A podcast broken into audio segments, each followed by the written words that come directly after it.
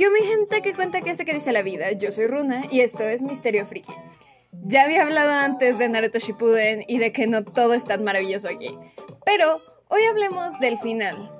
Y de quien yo considero uno de los mejores villanos del anime y que merecía ser el villano final. Creo que esta es bastante obvio, pero alerta de spoiler. Ahora sí, comencemos. El fantasma de los Uchihas, cofundador de Konoha, reencarnación de Indra Otsutsuki. Él es Madara Uchiha, un villano sumamente poderoso, quien tenía un plan bastante bien calculado. Y aun cuando todo fue idea del Setsu Negro, el cual era de Kaguya, creo que aún con todo Madara merecía ser el villano final, o por lo menos que tuviera un villano con mejor argumentación que Kaguya. Creo que simplemente dijeron, oh, ok, ya eh, pintaron a Madara tan fuerte que el hecho de mencionar su nombre hacía que todos los shinobis entraran así como que, ¡y! Madara Uchiha. Y que al final solo fuera súper golpeado por el guion y que vinieran aliens y todo. Creo que ahí decayó, decayó Naruto, no lo voy a negar.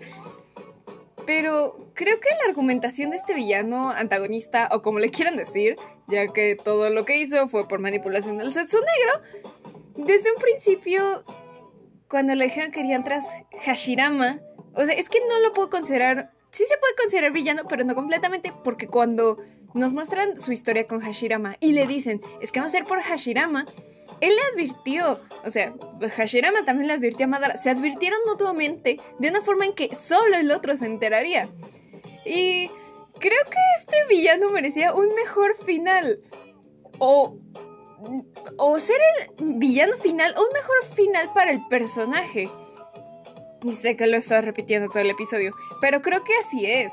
O sea, ya lo mencioné, mencionaban a Madara Chija y el mundo temblaba y te, te, por lo menos a mí me pusieron la idea de Dios, o sea, si, si llega Madara ya, ya valió toda la alianza Shinobi, ya valió el mundo entero. Y a la mera hora así como que, ay, no, o sea, golpeado por el guion, eso no me gustó. Madara creo que al ser una de las reencarnaciones de Indra, pues tenía un toda, reencarnación tenía su poder y su, vamos a llamarle su compañero de reencarnación, sí. Madara Hashirama, Naruto y Sasuke, bla, bla, bla. Pero creo que firmemente creo que no aún sin la reencarnación de Indra y todo, creo que Madara hubiera sido un villano muy muy bueno si no hubiera sido desperdiciado por el guion. Por lo que creo que Madara merecía el final de la serie convertirse en el verdadero villano final de Naruto Shippuden. O un mejor final para el personaje, que no fuera como que es que fuiste manipulado todo el tiempo, porque realmente Madara parecía un personaje sumamente inteligente, sumamente astuto y un muy buen estratega o sea, reconoció a Gai Sensei como un verdadero este contrincante. Y Madara, o sea, usaba Genjutsu, Ninjutsu, Taijutsu y Gai Sensei solo usaba Taijutsu. Entonces, que a la mera hora lo reconociera como villano, eso significaba, a mi parecer, que era un personaje bastante completo porque considero que hay una diferencia entre decir, ah, estoy compitiendo contra ti porque yo quiero ser mejor que tú, y una diferencia en que te estén partiendo el alma y tú digas, no, hombre, o sea, tú sí eres muy, muy bueno. Y sobre todo, Madara Chico, o sea, el simple apodo lo, lo, lo, lo pone fuerte, o sea, el fantasma de los Uchijas, o sea, no, hombre, yo, yo, yo creo que es un muy buen, este, un muy buen apodo, muy buen seudónimo, como le quieran decir. Porque imponía respeto y ver la complejidad del personaje me agradó bastante. Y que a la mera hora lo quitaran por el simple poder del guion no me pareció nada justo, ni para él ni para nosotros.